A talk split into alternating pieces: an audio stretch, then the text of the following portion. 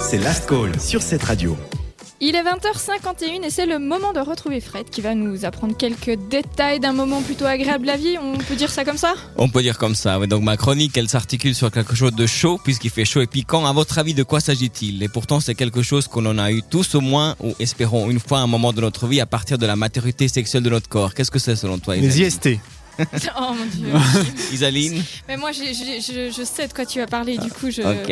Et Johan Hmm, bonne question. Allez, Allez. crache les morceaux. Allez, donc Dis-le c'est- tout. c'est- Une Non. rougeur, alors du coup, je sais pas, une irritation. C'est que pour le côté chaud et piquant. bah ouais, je suis au piquant. Hein. Stress des coups de chaleur, bah, c'est l'orgasme avec un grand O. Donc cette petite chose qui nous fait frémir, pleurer, être content ou autre, eh bien, en sachant que organe en grec, c'est un verbe qui signifie être plein de sève. Et c'est seulement... C'est seulement en 1777 que l'orgasme prend son sens érotique, malheureusement. Mais tout au début, la, la parole était complètement quelque chose de neutre. C'était la sève et le suc. Bon, on peut me dire ça. C'est peut-être quelque chose de sexuel et relié, mais non, c'était pas du Il tout y a ça. un petit lien, il y a un petit quelque chose quand même. Oh. On peut, euh, en frottant longtemps, on peut, on peut le trouver quoi.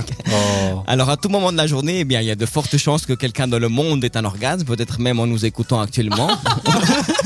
On espère pour eux. Si on vous Non, fait cet effet, envoyez-nous un message au WhatsApp de la radio. Mais on n'en aime pas vraiment en parler, voilà. Ils font partie intégrante de notre vie. Bien qu'il y ait encore un certain mystère autour, et ben, certains experts pensent que les orgasmes ont été conçus pour que les humains continuent à se reproduire. Et que se passerait-il donc si nous cessions d'en avoir Qu'est-ce que tu penses, Tim Qu'est-ce qui se passerait Mais alors, moi, je, je, je sais pas, je me suis toujours demandé est-ce que les autres animaux ont du plaisir ou pas Je me suis On a toujours dit. demande à mes lapins. hein, je sais pas. Non mais, enfin, tu- non mais tu sais parce que bah voilà dans, dans, dans le règne animal la reproduction bah voilà c'est tac tac euh, il faut faire on trouve un partenaire euh, biologiquement ça joue les phéromones tac tac et dans le règne humain bah c'est pas tout à fait la même chose Ah, quoi Je suis pas sûre que ça soit Isaline, exactement qu'est-ce que tu pareil. penses euh, mais je pense Moi, que je s'il y en pense que avait si. pas on- ouais Ouais, à mon avis, euh, il y n'y aurait pas d'orgasme. Je pense que les gens seraient beaucoup plus de mauvaise humeur, Mais insupportables. bravo, Ouais, Ouais, ça se ouais. rapproche. C'est toi, Johan Ouais, il y aura un peu moins d'émotion, je pense. Ok. Oui, vous êtes proche. hein. Même même Tim est proche. Bon, ben, sans orgasme, le sexe deviendrait un acte pratique comme la gymnastique. hein. Allez, je vais faire du sport.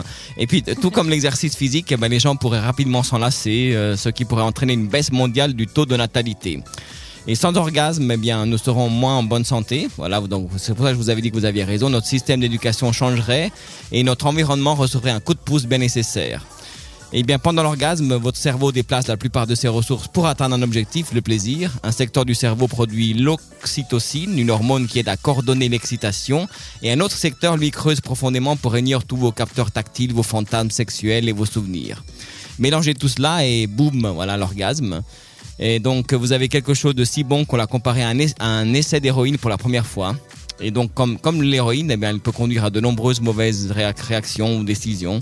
Non seulement les orgasmes sont dé- agréables, mais ils sont aussi bons pour nous. Ils peuvent agir comme des analgésiques. Ils peuvent aussi réduire les crampes menstruelles, améliorer la circulation, lutter contre le vieillissement, renforcer votre système immunitaire, etc., etc.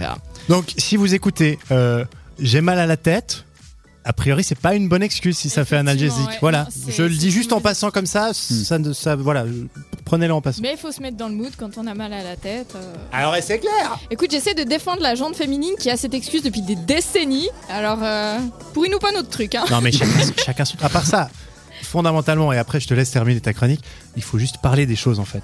Ouais. Euh, je veux dire, euh, voilà, ça, ça vient pas comme ça, l'envie, le truc. euh, c'est- Il faut en parler et puis après, ça va beaucoup plus simple. hein. Faut savoir C'est vrai, communiquer. faut- Communiquer, consentement, toutes ces choses-là, c'est beaucoup plus simple après ça. Ça Absolument. casse plein de problématiques.